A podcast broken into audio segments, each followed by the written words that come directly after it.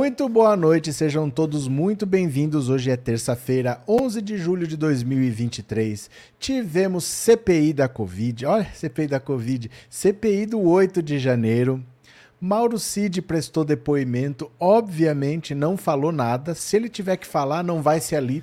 Se ele tiver que falar alguma coisa, vai ser numa delação premiada, porque ele contratou advogados especialistas em delação premiada. Então ele não vai falar de graça, ele vai falar em troca de alguma coisa.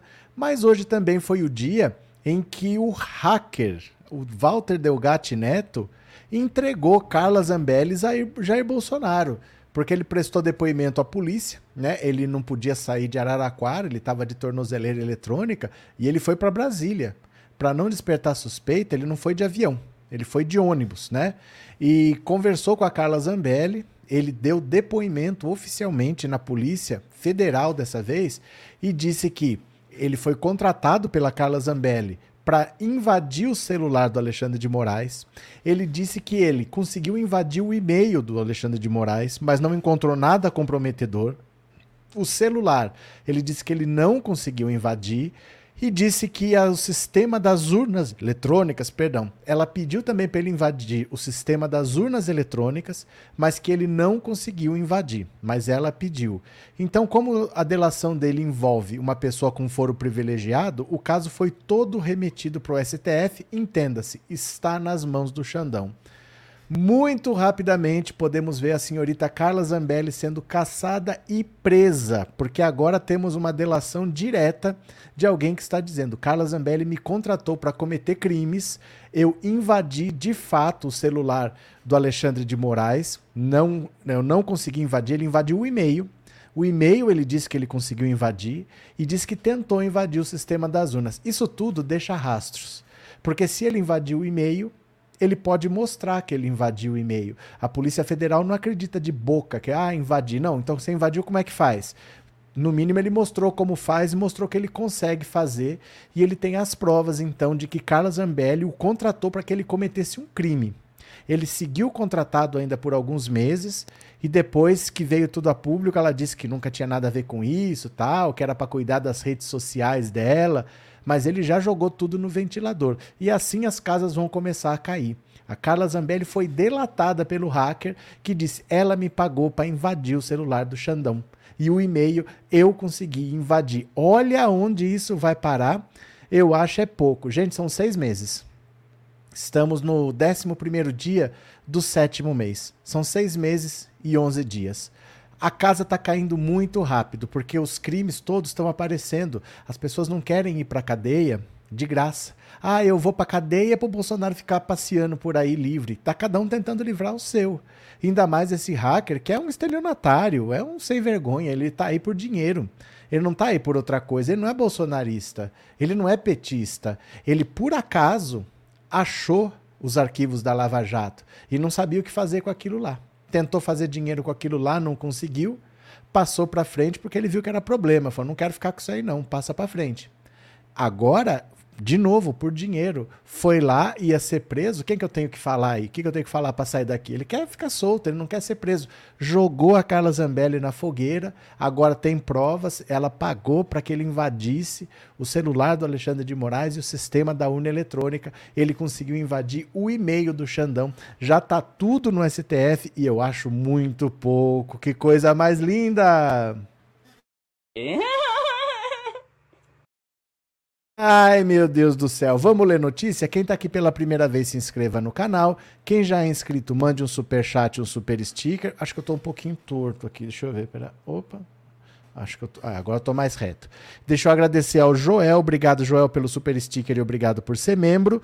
Guia Martins, obrigado pelo super sticker e obrigado por ser membro também. Bora que eu vou compartilhar a tela. Vamos ler as notícias. Vamos ver a CPI da, do golpe. Vamos ver a, o hacker. Vamos, vem comigo, vem comigo. Olha só. Zambelli pediu para invadir conta de e-mail de Alexandre de Moraes, diz o hacker APF. Não é que alguém conversou com ele, gente. Ele disse isso para a Polícia Federal, oficialmente, num depoimento. Olha só. A deputada federal Carla Zambelli teria pedido para o hacker da Vaza Jato, Walter Delgatti Neto, invadir as contas de e-mail e o telefone de Alexandre de Moraes, ministro do STF. As informações divulgadas pela colunista Andréa Sadi constam no depoimento do próprio hacker à Polícia Federal. Segundo Delgatti, a deputada fez o pedido em um encontro na rodovia dos Bandeirantes, em São Paulo, em setembro de 2022. Quer dizer, eleição em outubro. Ela pediu para invadir o celular do Xandão um mês antes. Ainda, sem, ainda em seu depoimento, ele conta que só conseguiu acessar o e-mail de Moraes. Conseguiu, mas não encontrou nada de comprometedor e que não obteve êxito em tentar acessar o celular do magistrado. Ele também alegou ter tentado invadir o sistema de segurança das urnas eletrônicas, mas também sem sucesso. Zambelli, que chegou a levar o hacker a reuniões em Brasília, chegou a afirmar a interlocutores que sua intenção era discutir a possibilidade de ele integrar uma equipe de consultores contratados para fiscalizar as urnas eletrônicas. A parlamentar levou Delgatti a um encontro encontro com o presidente do PL, Valdemar da Costa Neto, na sede do partido, e outro com o então presidente Jair Bolsonaro no Palácio da Alvorada, Preso em 2019 na Operação Spoofing, Delgatti foi responsável por invadir o Telegram e copiar diálogos de integrantes da Operação Lava Jato. O plano de Zambelli era que ele fosse contratado como um especialista em ataques cibernéticos pelo Instituto Voto Legal, indicado pelo PL ao TSE para auditar as eleições em outubro. A instituição ainda aguarda o credenciamento da corte. A parlamentar chegou a assumir que pagou a hospedagem de Delgatti e do advogado Ariovaldo Moreira no Hotel Fenícia, em Brasília, cujas diárias custam em torno de 200 reais. Moreira defendeu Delgatti na ação da spoofing. Delgatti, que estava respondendo pelos atos em liberdade, voltou a ser preso em junho, após descumprimento de medidas judiciais que o proibiram de acessar a internet. O depoimento foi prestado no âmbito do inquérito que investiga a invasão do sistema de, uh, de mandados de prisão do Conselho Nacional de Justiça e inclusão de uma falsa ordem de detenção de Moraes. Ele ainda tem essa outra investigação aqui porque alguém invadiu o sistema do CNJ e expediu um mandado de prisão para Alexandre de Moraes pelo próprio Alexandre de Moraes. Então saiu uma, um mandado de prisão expedido pelo Xandão, mandando prender o Xandão. O Xandão mandando prender ele mesmo. É claro que não foi o Alexandre de Moraes que expediu essa ordem de prisão. Foi o Walter Delgatti, supostamente, né? É o que está sendo investigado, que teria invadido o sistema como Xandão e teria conseguido emitir essa ordem de prisão para o próprio Xandão. Tudo isso está sendo investigado, mas a delação existe. Como envolve uma deputada federal, já foi encaminhado para o STF, está nas mãos do ministro Alexandre de Moraes. Eu acho é muito pouco, a casa está caindo, essa gente vai ser presa. Eu vou mostrar para vocês o vídeo constrangedor do Valdemar da Costa Neto tentando explicar como que foi a reunião Quer ver, ó? Como que foi a reunião com a Zambelli, em que ela levou o hacker? Porque ele está tentando dizer que a Carla Zambelli não sabia quem era o hacker. Levou o hacker, mas não sabia quem era o hacker. Levou o hacker, mas não queria que contratasse. Olha que coisa constrangedora. Dá uma olhada aqui, ó. vou compartilhar a tela. Vejo aqui, a entrevista foi dada para Andréa Sadi. Deixa eu dar um clique aqui, quer ver? Só um segundo aqui, ó. Opa, aqui. Dá uma olhada, é uma das coisas mais constrangedoras que eu já vi. Ó, veja aqui. Presidente, assim que o senhor estava chegando aí aos estudos, a gente estava comentando uma notícia de que aquele hacker da Vaza Jato, ele acusou a deputada Zambelli é, de pagá-lo para invadir os sistemas do Tribunal Superior Eleitoral, emitir uma certidão falsa, um mandado, um mandado falso de prisão contra o Alexandre de Moraes, de tentar invadir é, aparelhos celulares de ministros do STF. Ele acusa a Zambelli disso. O senhor esteve com esse hacker, levado pela Zambelli, desde o primeiro momento. Todas as versões são de que o senhor nem quis ouvir falar no assunto. Verdade. Então, eu queria saber se, é, confirmadas essas denúncias, é, o que o PL pretende fazer com a Zambelli? Vejam bem, não acredito que essas notícias sejam confirmadas. Quando ela levou o hacker para falar comigo, ela deixou bem claro para mim o seguinte: Valdemar, estou trazendo aqui porque ele pediu para vir aqui que ele quer conversar com você. Presta atenção. E eu falei, mas o que, que, você, que, que você pretende? Tá pensando na desculpa. Ele, ó. na época, ele pretendia ser contratado por nós. E a, e a, e a, Ó, a Carla, ó, que estava um pouco atrás dele, fazia assim para mim. Faz sentido? Ela, ela foi- levou ele Mas lá. ela que levou. Ué, peraí. Ela levou ele lá porque ele Posso- pediu, ela deixa quis ficar bem com ele.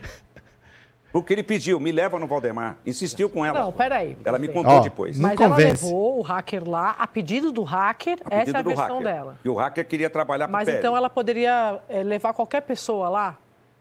Ela poderia. E o senhor receberia A qualquer Carla pessoa? receberia. Em nome da Carla. Sim, a Carla teve um milhão de votos em São Paulo. Mas o senhor sabia que ele era o hacker da Vaza Jato? Não. Aí ela começou a me explicar, ele começou a me contar a história.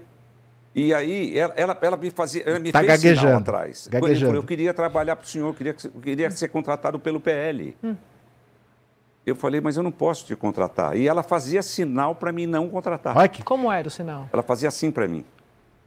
E por que Ela levou? fazia. E por que levou? E ele não estava vendo. Não estava vendo. Ele se propôs a fazer qual serviço para o senhor? Ele falou que entrava no telefone de todo mundo, que ele, ele falou, faça o que você precisar.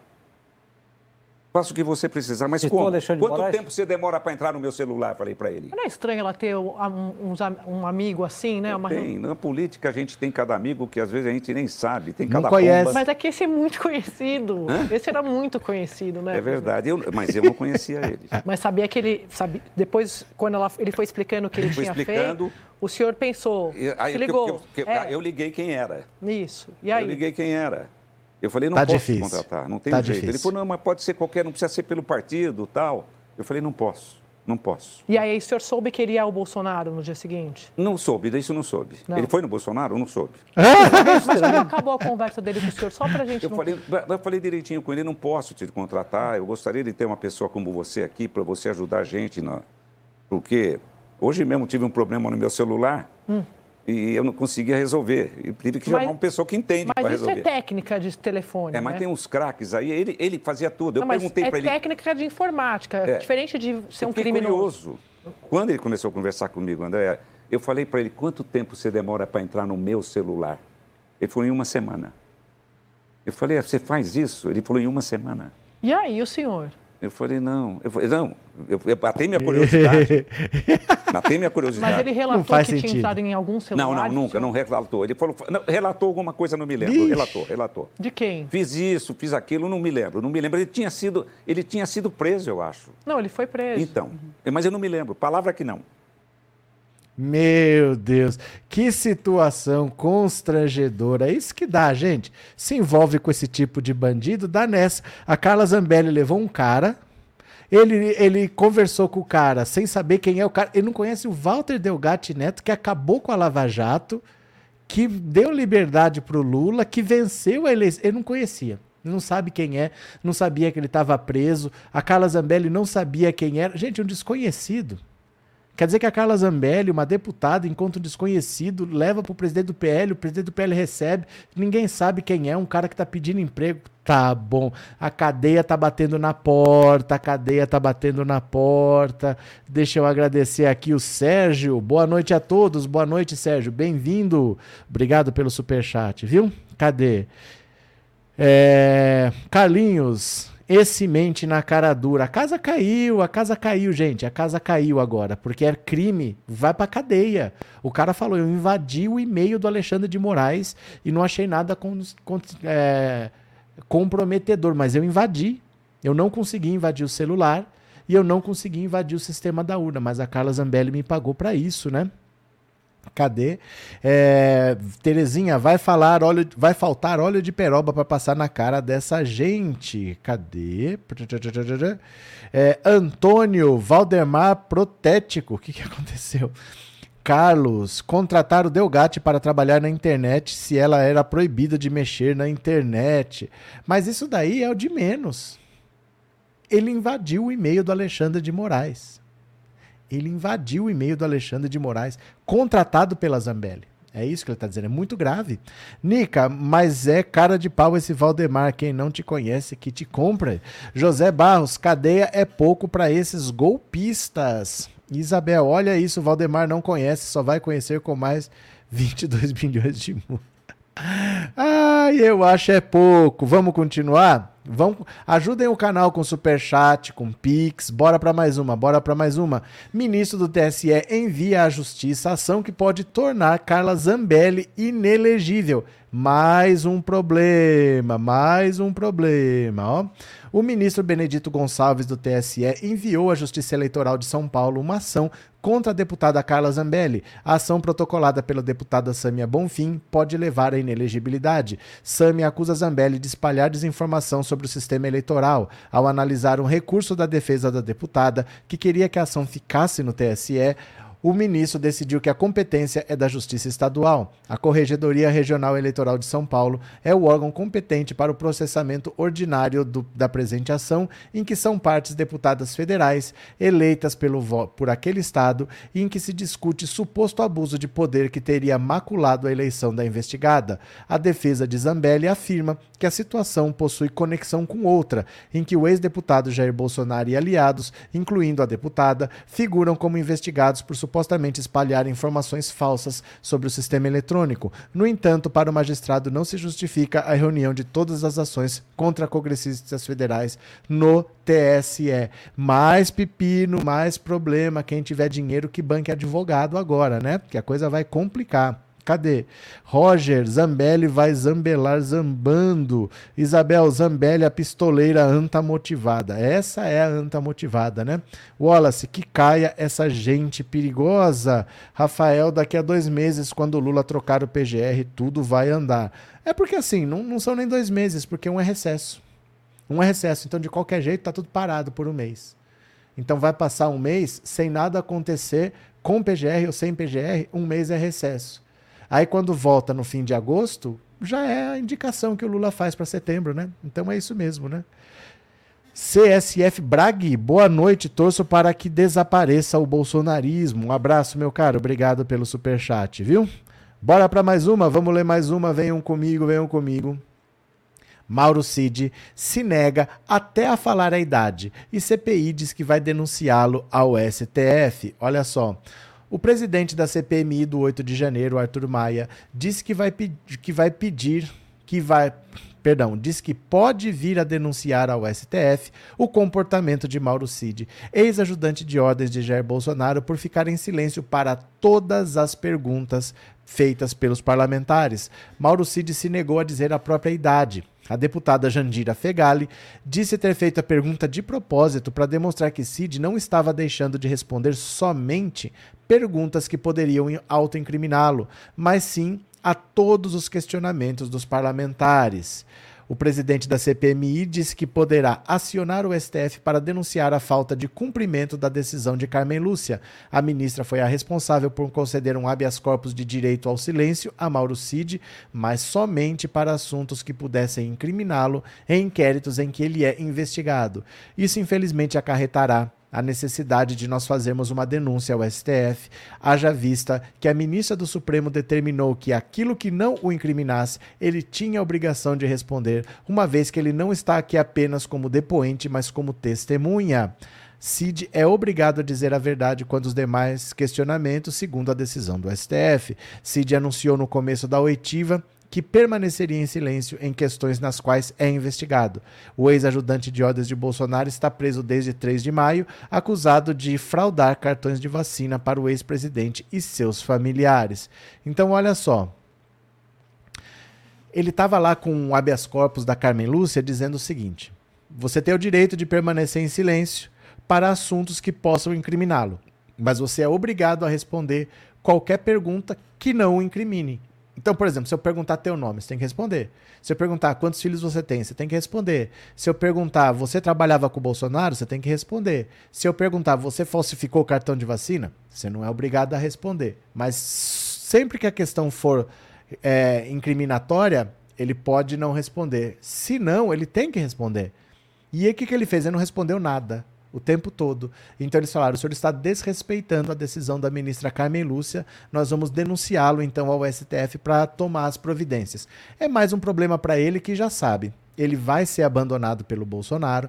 Ele contratou um delegado, um delegado, um advogado especialista em delação premiada, não é à toa. A esposa dele está falando que ele tem que delatar, que ele não vai ficar preso sem cuidar das filhas, para o Bolsonaro ficar solto, e agora ele que veja como que ele vai fazer. Ele não vai fazer isso numa CPI. Né? Não espere que numa CPI ele vai abrir a boca de graça. Ele vai abrir a boca em troca de algum benefício, porque ele não quer ficar preso para sempre. Então na CPI já era mais do que esperado que ele não falasse nada. Agora eu acho uma covardia ele aparecer fardado. Porque se ele é um militar, ele tem que respeitar a farda militar. E isso ele já não fez quando ele quis tentar golpe de Estado. Né? Porque o povo paga o salário dele, o povo pagou a educação dele, pagou a formação dele e ele não respeita a vontade do povo. Ele acha que perdeu a eleição, tá tudo bem dar um golpe de Estado, se tiver que matar pessoas, vamos matar pessoas, né? Porque o exército tem armas para quê? Não é para distribuir flores. Então esse cara já não respeita a farda.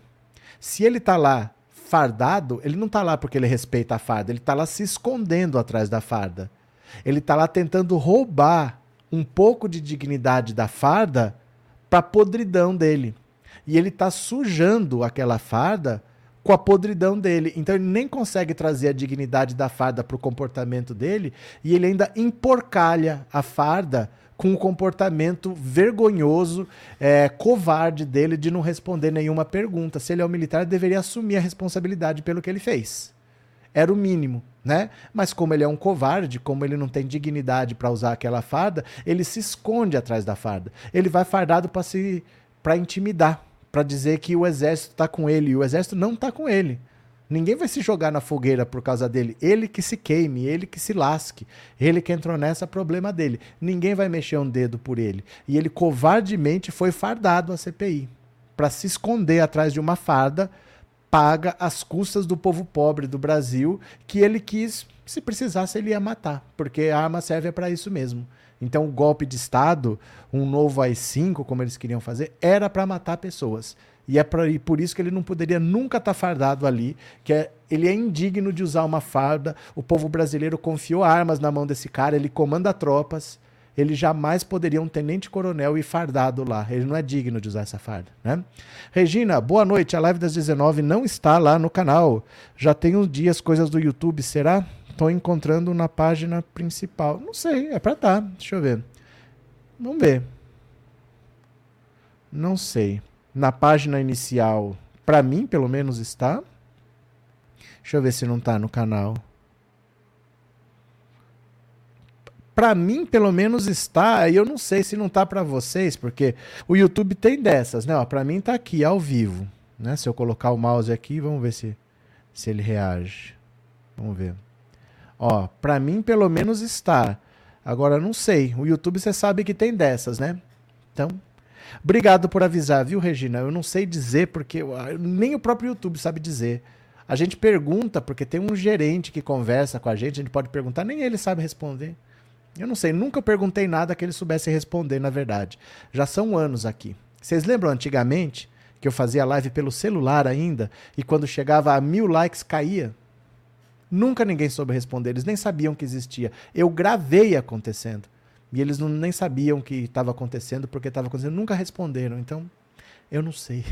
Obrigado, viu, Regina? Obrigado por avisar. Cadê quem mais?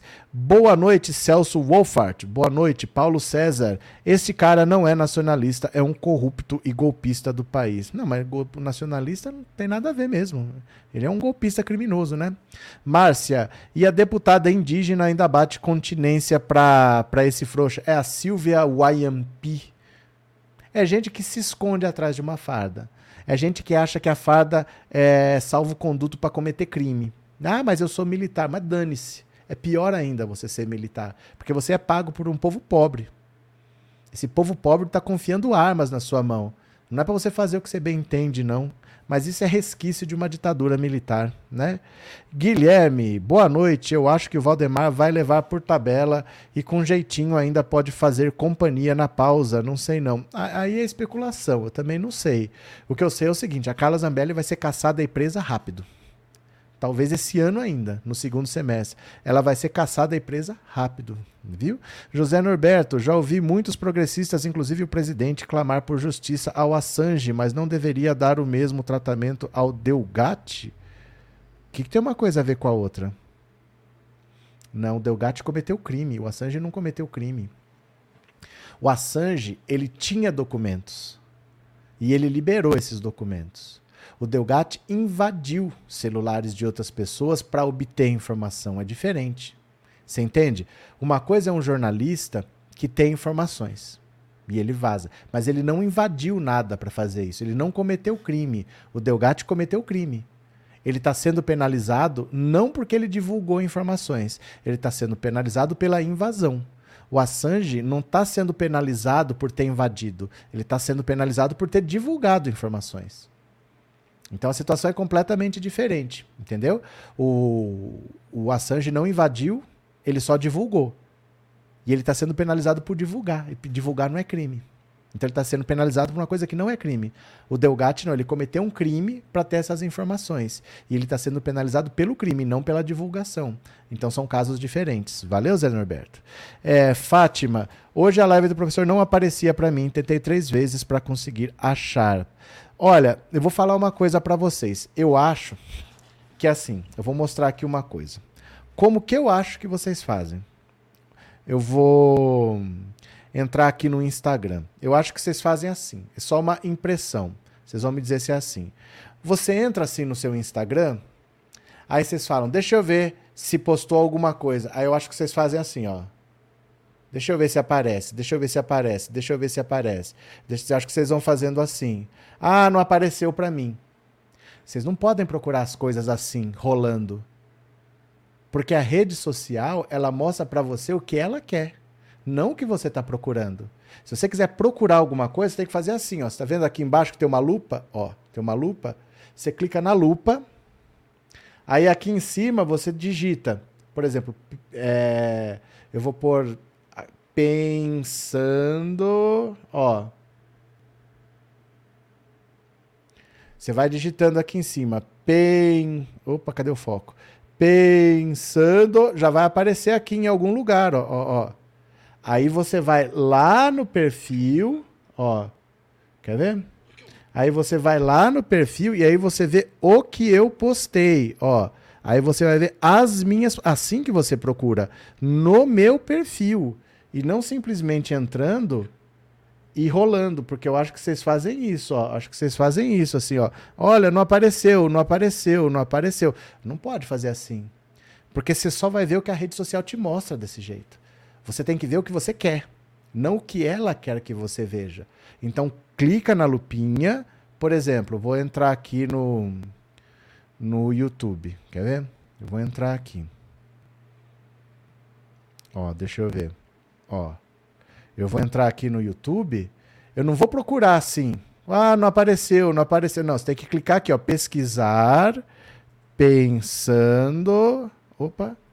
Pensando alto. Clica. Ó, aí vai aparecer o canal. Aí você clica no canal e procura. Aí vai estar tá aqui, ó. ó. A live vai estar tá aqui, ó. Escrito ao vivo. Viu? É assim que faz, ó. Vai aparecer aqui, escrito ao vivo. Mas não simplesmente não saiam rolando, rolando para achar as coisas. Não sei se vocês fazem isso. Mas eu tenho essa impressão que vocês só rolam. É, Maria Helena, obrigado por se tornar membro, obrigado pela confiança e seja bem-vinda, viu? Muito obrigado. Valeu? Cadê? Cadê? Pronto. Vamos ler mais uma? Vamos ler mais uma? Vamos ler mais uma? Bora, bora, bora. Petistas comemoram o depoimento de Mauro Cid à CPMI, apesar do silêncio. Vamos ver por quê. Parlamentares petistas comemoraram o depoimento de Mauro Cid à CPMI nesta terça-feira, apesar de o ex-ajudante de ordens ter permanecido em silêncio. A avaliação é de que a presença de Cid e as perguntas feitas a ele ajudam a constranger os bolsonaristas e a relembrar de forma mais evidente as tentativas de golpe para evitar a posse de Lula. O silêncio dele era previsível mas é um bom dia para gente, pois coloca o tema da pauta da sociedade, constrange, relembra os fatos, avaliou a coluna um deputado do PT. Em conversas reservadas, governistas dizem que a expectativa maior é com a quebra de sigilo telemático de CID, aprovado antes do depoimento a pedido da relatora da comissão Elisiane Gama. Para petistas, a menos que CID decidisse confessar publicamente seu envolvimento nos atos golpistas, pouco ele teria a acrescentar às investigações. O principal, dizem, deve vir das mensagens e ligações feitas pelo militar. Caso encontrem novos fatos após a quebra do sigilo, governistas não descartam que Cid possa ser convocado para depor novamente, da próxima vez, tendo de explicar as próprias mensagens e e-mails trocados. Como noticiou a coluna, deputados e senadores governistas preferiram que o depoimento do ex-ajudante de ordens de Bolsonaro tivesse acontecido mais para metade dos trabalhos da comissão. Olha, a gente tem que entender como é que as coisas funcionam. Né? Ninguém vai chegar lá de nada, de peito aberto, e vai sair falando: olha, eu realmente eu fiz isso, eu, eu sou culpado, me prende, me prende. Isso não vai acontecer. Mas é importante que toda hora todo mundo fala: o senhor queria dar um golpe de Estado, o senhor não queria que o Lula subisse a rampa, o senhor não ia respeitar o resultado da eleição, o senhor queria colocar tanques nas ruas e o alto comando não autorizou, o senhor organizou isso, o senhor organizou aquilo. É importante que se fale e é importante ver os silêncios. Porque é a chance dele se defender. O depoimento não existe na esperança que a pessoa confesse. O depoimento existe porque você precisa dar o direito de ampla defesa. Então, essa é a oportunidade dele se defender. Ninguém chama um depoimento na esperança de que a pessoa simplesmente confesse do nada. Bandido não vai confessar, mas ele não vai alegar que não teve direito de se defender. Perdeu a chance de se defender. Fica mais difícil para ele, porque as provas técnicas vão incriminá-lo. Todo mundo já sabe o que ele fez. Era a chance dele se defender. Se ele não quer se defender, sobra para ele. E sobrando para ele vem a pressão da esposa, vem a pressão da família, vem a pressão do exército, vem a, a pressão do pai, que é militar. Então vamos ver o que acontece agora. Era a chance dele ter se defendido. Se ele não quer se defender, problema dele. Anne, Regina deu cinco membresias de presente. Obrigado por avisar a Anne e obrigado a Regina pela generosidade. Obrigado. Ela comprou cinco assinaturas do canal. Então o YouTube sorteia cinco pessoas para se tornarem membro, porque ela foi generosa. Então, quem ganhou, avisa aí para a gente saber, viu? Regina, eu sempre uso a lupa e o seu canal já está na lista, aí eu entro. Só por isso vai cinco assinaturas de presente. Abraço. Obrigado, Regina. Obrigado de coração, viu? Obrigado pelo apoio. É, Wilson, boa noite. Uma vergonha esse sujeito ir fardado dar um depoimento. Isso é um tapa na cara da sociedade brasileira de boa índole. Isso é um tapa na cara da sociedade que confiou nele. Porque quando você diz que uma pessoa é militar, a sociedade brasileira falou: esse cara é digno de segurar uma arma. Porque essa arma pode ser usada para qualquer coisa, mas nós confiamos que ele vai usar por um motivo justificado. Então, se tiver uma invasão externa, no motivo, por exemplo, para defender a fronteira de tráfico de drogas, seja lá o que for, mas dentro daquilo que a lei prevê, não contra o próprio povo. É indigno um militar que ele dá um golpe de Estado, porque nós, como sociedades, pagamos o salário dele e confiamos a arma na mão dele. Ele quer usar contra a gente, né? Acho muito feio isso, muito feio. José Barros, cadeia é pouco para esses golpistas. Acho que eu não deixei de ler nada não, né? Acho que não. Tô soluçando hoje. Está demais. Bora para mais uma, bora para mais uma. Lula volta a provocar Campos Neto por juros. É teimoso, é tinhoso. Com certeza. Lula tá batendo no Campos Neto até não poder mais. Lula voltou a mandar recados para o presidente do Banco Central, Roberto Campos Neto, nesta terça-feira, ao falar dos juros no Brasil. O presidente do Banco Central é teimoso é tinhoso, disse o petista ao falar da demora da instituição em reduzir a taxa de juros no país. Para o petista, a postura da instituição, chefiada por Campos Neto, não tem mais explicação. Precisamos garantir que o Brasil não jogue fora mais uma oportunidade. Você percebe que as pessoas que estavam pessimistas estão vendo que o dólar caiu, estão vendo a economia crescer, estão vendo sinais de que o salário vai crescer, o emprego vai crescer, ou seja, as pessoas estão ficando mais otimistas. A inflação está caindo e logo, logo vai começar a baixar a taxa de juros, porque o presidente do Banco Central é teimoso, é tinhoso, mas não tem mais explicação, disse Lula em sua live semanal. Lula ainda festejou a aprovação da reforma tributária. As pessoas querem que a economia cresça, querem que esse crescimento seja repartido entre todos os brasileiros. As pessoas querem trabalhar, querem ganhar mais, as pessoas querem ter escola de qualidade. E tudo isso é o que essa gente está tentando construir, reduzindo a capacidade de pagamento de imposto, mas aumentando a quantidade de pessoas que vão pagar. O governo pode cobrar menos, mas arrecada mais, porque tem mais gente pagando. E a gente então inibe a sonegação. Olha, é, o Brasil está tendo deflação. Deflação é quando é uma inflação negativa. Ao invés dos preços subirem, os preços estão caindo. Mas uma deflação não é necessariamente um bom sinal. Porque, por exemplo, vamos dizer que eu tenha uma situação que é assim: ninguém tem dinheiro, tá todo mundo enforcado no cartão de crédito, no cheque especial, tá todo mundo com dívida e ninguém tem dinheiro para comprar.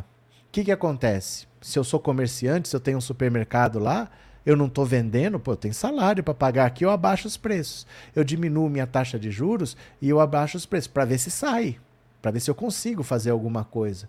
Então, muitas vezes a inflação é, é negativa, a deflação é sinal de recessão. É sinal de que a economia está mal. É sinal de que as pessoas estão sem dinheiro. Não é o caso. Mas vai ser o caso se o juro não baixar. Porque as pessoas vão parar de consumir porque elas não têm mais onde arrumar dinheiro o salário parado, as pessoas não conseguem emprego porque ninguém consegue fazer um empréstimo para investir. Então eu quero ampliar minha loja aqui, ó. Eu quero ampliar, eu quero vender mais, eu quero contratar mais 10 vendedores, mas com 13,25, 13,75 é muito caro. Eu não consigo ter retorno para pagar esse empréstimo. Então eu não invisto, eu não contrato, eu não vou ampliar, eu não vou dar aumento. Então pode ser um sinal de recessão quando você tem deflação. E o que o Campos Neto está querendo é isso. O Lula já comprou a briga, já levou essa briga para o Senado, quer que ele vá lá se explicar e vai tentar exonerá-lo de qualquer jeito. Assim, não é assim, caiu 0,25. Vai ter que cair 2% por mês. Cai de 13 para 11, cai de 11 para 9. Vai ter que cair rapidamente. Ele vai comprar essa briga para exonerar o Campos Neto, porque ele não pode desperdiçar um bom momento desse, porque dá, dá, vontade, porque o Banco Central não quer baixar e ele não responde por isso e tudo bem. Ele não vai quebrar esse país simplesmente porque ele quer, não. O Lula vai pro pau. É isso, né? Eneida é tinhoso com certeza, filho do Guedes e dos banqueiros brasileiros afiliado de Bolsonaro e congressista. Só pode ser coisa ruim. Cadê? Rodrigo, Roberto Requião está com Oswaldo Eustáquio atacando Lula. Tem gente que, que não aprende, né? Tem gente que não aprende. Cadê? Cadê? É, Juliana, graças a Deus estamos no caminho certo. Com o Lula as coisas estão melhorando rápido. Augusto, o cara não respondeu nem a idade. Mas ele. É que assim, é importante que ele vá porque é a chance dele se defender, para ele não dizer que não teve direito de defesa. E ele não quis se defender. Então as provas já estão lá. Ele não precisa falar. Mais do que falar, você tem as provas técnicas lá. Agora, com a quebra do sigilo, mais ainda. Era a chance dele se defender. Ele pode falar, gente, eu só obedeci. Eu só obedeci. O responsável por tudo isso é o Bolsonaro. Ele mandou, ele fez isso, ele, ele poderia ter se defendido mas ele quer ficar com a culpa toda para ele, as provas vão dizer o que é culpa dele e o que não é culpa dele. Mas era a chance dele ter se defendido. Agora é tarde, né? Agora vamos ver quando é que ele vai falar de novo. Sônia, a Glaze ia dar a direção de Taipu para Requião, mas ele não quis. Expedito, aqui em João Pessoa, a cesta básica continua em alta, segundo o Diese, inclusive o mês passado foi a mais alta do ano. É que assim, a cesta básica é um, é um, é um, não é um item, né? É um conjunto de itens que a gente tem que olhar com cuidado por causa do seguinte: a maior parte deles sofre com o que se chama sazonalidade. Sazonalidade é o seguinte: tem produtos que em determinados períodos do ano sempre aumentam e em determinados períodos do ano sempre baixam, porque tem safra e tem entre safra, tem época de chuva e tem época de seca. Às vezes na época de chuva não chove o suficiente aí produz menos, aí o preço sobe. Então não é simplesmente a economia está bem ou a economia está mal que faz a cesta básica subir ou aumentar. Às vezes é por causa da sazonalidade. Então, às vezes, vamos dizer, você pode estar numa região que sofreu com falta de chuva ou com excesso de chuva e tudo subiu. Não é porque a economia está mal, a economia pode estar ótima, mas se não choveu na época certa, vai faltar produto, o preço vai subir. Ou então teve uma super safra, teve uma super safra de milho, uma super safra de feijão, o preço cai. Às vezes a economia pode estar péssima, mas teve uma super safra, o preço cai. Então são itens que tem que tomar cuidado. A cesta básica sofre com sazonalidade. Carro não sofre com sazonalidade, por exemplo. Você produz igual o ano inteiro. Mas cesta básica, alimento assim, produto agropecuário é mais sensível, né? Então tem que ver por que que subiu, né? Cadê? É... Maria Silva, gente, é mesmo que o Campos Neto é filho do Guedes? Claro que não, não. É... Adão, até porque o apelido, o sobrenome de um é Campos e do outro é Guedes, né? É, Adão, Requião tem que sair fora, virou vitalício. Sai fora do quê, meu caro? Márcia, Wallace, é mesmo, você já tinha falado, eu ouço a Metrópole todo dia aqui em Salvador. Pronto. Bora para mais uma, bora para mais uma. Ó, ó, ó. Danilo Gentili comemora nova vitória em processo de Nicolas Ferreira. Perdeu de novo. Isso aqui, gente, é aquilo que eu costumo chamar de treta na direita. Mais uma treta na direita.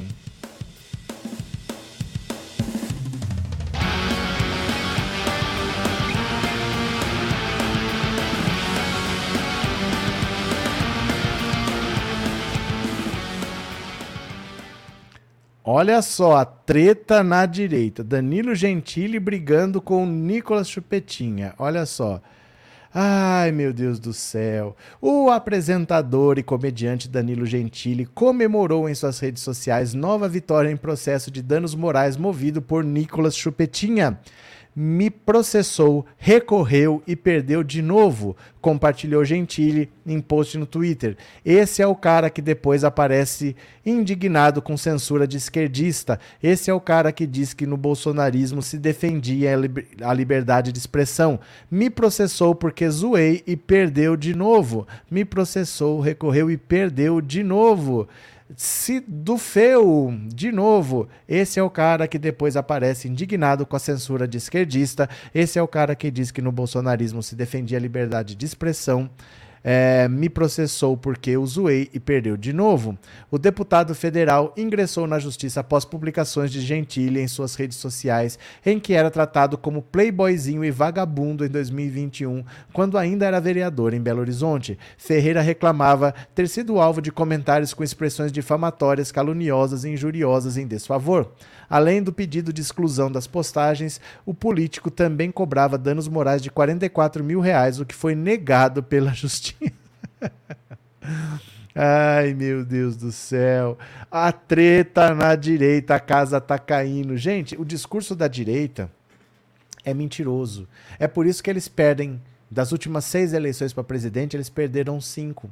Porque pensa bem, a esquerda ela tem as suas propostas. Então o Lula, ele claramente, ele tem uma visão social de cuidar das pessoas, de o Estado fazer a economia andar. Ele é contra a privatização porque ele quer controlar o correio, controlar a caixa para fazer funcionar, para prestar serviço e não entregar para a iniciativa privada para eles cobrarem o que quiserem. O correio hoje, se você entregar para um particular, primeira coisa que ele vai fazer, norte e nordeste ele não vai atender ele só vai querer atender São Paulo, Rio de Janeiro, que é onde dá mais lucro, e lá o pessoal que se vire. Que pague caro por algum outro serviço de entregas. O privado, ele só quer lucro, ele não quer prestar serviço. Então o Lula é contra isso daí. Você sabe o que é o pensamento da esquerda. A direita só quer derrotar a esquerda. Eles não têm proposta. Eles não falam nada que melhora a vida da pessoa. Eles ficam com essa história de Deus, pátria, família, de antivacina, essas loucuras, mas eles não fazem proposta para melhorar a vida da pessoa. Tá aí o Nicolas falando que é contra é, censura, que é a favor da liberdade de expressão. Foi xingado, entrou na justiça e perdeu. A direita é hipócrita, por isso que perdem. O povo já viu que o discurso da direita é vazio. A direita só quer vencer a esquerda, eles não propõem nada nunca, né? Cadê? Mar Vojtovic, Valdemar está se lascando com a briga dos deputados. Ele está com medo de perder o partido. Porque quem é PL, o PL, que é um partido antigo, é um partido que tem mais de 30 anos, esse pessoal não está aguentando os bolsonaristas. Só que o Valdemar não faz nada. Então, quem é PL raiz está ameaçando sair. E deixar no PL só os bolsonaristas. Aí o Valdemar perde o controle do partido. Aí quem manda no partido é o Bolsonaro. Então ele não sabe o que, que ele faz, que ele está com medo de perder o controle do partido e partido significa dinheiro, né? Cadê que mais? Blá, blá, blá, blá, blá. É, Henrique, vamos dar like aí, galera. Vocês não estão dando nem um like? É sério mesmo que vocês não estão dando nem um like? Dá um clique aí, dá um clique que não custa nada. Iris, boa noite a todos os irmãos progressistas. No YouTube nos últimos dias tá mesmo complicado de encontrar os conteúdos, mas não é só com seu canal. Mas não, mas é o que eu falo, o YouTube é assim mesmo, gente. Deixa eu explicar uma coisa para vocês. A rede social, ela tem um objetivo: ganhar dinheiro. Como que ela faz isso? Ela quer que você fique aqui o máximo possível. Então ela vai mostrar para você o que ela acha que você vai gostar, não necessariamente o que você quer. Vou te dar um exemplo. Se você pesquisou assim, é, praias da Grécia, você assistiu um vídeo de praias da Grécia. Depois você pesquisou assim, é, praias do Mediterrâneo. Aí viu uma praia da Itália, uma praia no sul da França. O YouTube vai entender, essa pessoa gosta de viagem. Essa pessoa pode estar tá de férias. Ele vai começar a mostrar vídeo de viagem, vídeo de férias, propaganda de agência de turismo, tudo para você ficar e gastar. Se você está procurando política, ele não interessa o que você está procurando. Ele sabe que você está querendo gastar dinheiro com férias. E é nisso que ele vai mostrar para você. Então, muitas vezes, você não pode só ficar procurando o que ele te mostra, porque para ele, ele não quer que você aprenda, que você evolua, ele quer que você gaste. Se ele acha que você pode gastar com viagem, ele vai ficar te mostrando conteúdo de viagem mesmo que você se inscreveu no canal, ativou o sininho, o interesse dele é que você gaste com as propagandas que ele mostra, entendeu? Então sempre vai ser assim. Você está procurando tal coisa, ele vai te mostrar o que interessa para ele, não o que interessa para você. Valeu? Cadê? É, Gabriel, se se devorem vermes malditos, ao menos terei um inimigo a menos no futuro. Olha, tá brabo, Gabriel. Expedito, o senhor é extremamente coerente com suas colocações. Muito obrigado pelas explicações referente à cesta básica. Mas, claro, que um dia de sol. Não, mas é, é, assim mesmo. A gente vai conversando. Eu também aprendo bastante com vocês, viu, Expedito? Obrigado de coração. Verdade mesmo. Obrigado. Edil, obrigado pelo superchat. Obrigado por ser membro. Regina, o companheiro Henrique Sobreira deu cinco assinaturas. Obrigado, Henrique. Obrigado pela generosidade, viu? Mais cinco pessoas vão se tornar membros do canal porque o, o Henrique doou cinco assinaturas. O YouTube sorteia cinco assinaturas e cinco pessoas vão se tornar membros do canal. Bacana? Cadê? Bora para mais uma, bora para mais uma, venham para cá. Brasil tem deflação em junho e analistas reforçam que cenário já é favorável ao corte de, corte de juros, mas já é favorável? Olha só. O Brasil teve uma deflação de 0,08% em junho, informou o Instituto Brasileiro de Geografia e Estatística, o IBGE. Com esse número, a inflação acumulada pelo IPCA é de 3 3,16. Além da forte desaceleração observada nos números oficiais, vale lembrar que há um ano o IPCA era de 11,89. As expectativas do, pró do, próprio mercado financeiro para a inflação brasileira vêm caindo há meses. Segundo o Boletim Focus, relatório do Banco Central que reúne as projeções de economistas para os principais indicadores econômicos, o IPCA deve encerrar esse ano com uma alta de 4 pontos 95. Estava em 12. Vai encerrar com menos de 5. Essa foi a oitava queda consecutiva na medida das projeções apontadas pela Focus, e caso as expectativas se concretizem, a inflação encerrará 2023 muito próximo da meta do BC de 3,25. É, com esse 3,25, ele pode ficar oscilando de 1,75 até 4,75 e vai ficar em 4,95. Nesse contexto de desaceleração de inflação e convergência à meta, ainda falta alguma coisa para que o BC comece a cortar os juros no Brasil. Segundo especialistas ouvidos pelo G1, o ambiente para a redução da Selic, taxa básica de juros, já é favorável. As principais razões são: o Brasil iniciou seu processo de alta de juros antes de todo mundo e, por isso, consegue começar a trazer a inflação para próximo da meta, enquanto outros países ainda enfrentam maior pressão nos preços. Boa parte da desaceleração da inflação no último ano se deu por conta da desoneração do preço dos combustíveis, mas a volta da tributação em julho deve ser compensada pela redução do valor do petróleo no exterior.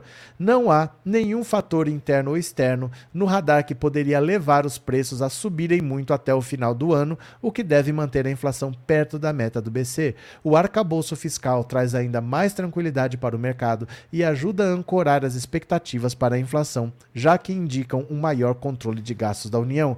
O dólar vive um período de desvalorização no Brasil e no mundo, e isso também ajuda a manter os preços baixos dentro do país. O objetivo de qualquer banco central ao elevar os juros é um, em um país é conter o avanço da inflação. Os Estados Unidos e a Europa vivem esse momento agora e o Brasil começou seu ciclo de altas na Selic, taxa básica de juros, há cerca de dois anos, com a taxa do país saindo de 2 para 13,75. De acordo com Ariane Benedito, economista do RI da Ash Capital, os registros de uma inflação menor em 2023 abaixo das expectativas iniciais do mercado são o resultado da estratégia de prolongamento do ciclo de aperto monetário adotado pelo BC, tendo em vista que as medidas adotadas pela instituição demoram um tempo até serem sentidas de fato pela população. A política monetária, como ferramenta para controle dos preços, atinge a economia real com uma defasagem de 6 a 12 meses. Por isso, os resultados recentes da inflação brasileira remetem a decisões anteriores sobre a taxa de juros. Aí tem o seguinte: sempre o economista vai dizer que o Lula deu sorte sempre ele vai dizer: se alguma coisa deu errado, é culpa do Lula.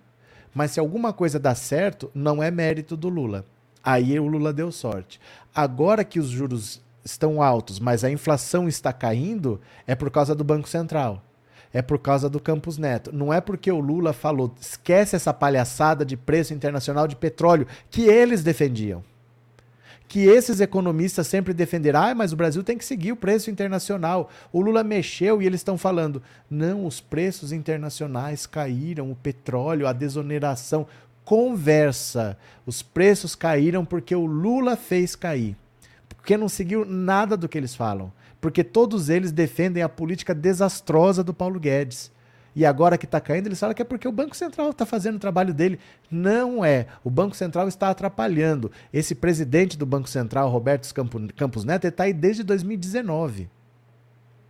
Porque ele ia ficar até quando o Bolsonaro quisesse, mas no meio do mandato aprovaram a autonomia do Banco Central. Aí ele ganhou um mandato de quatro anos, mas isso ele ganhou em 2020 para cá.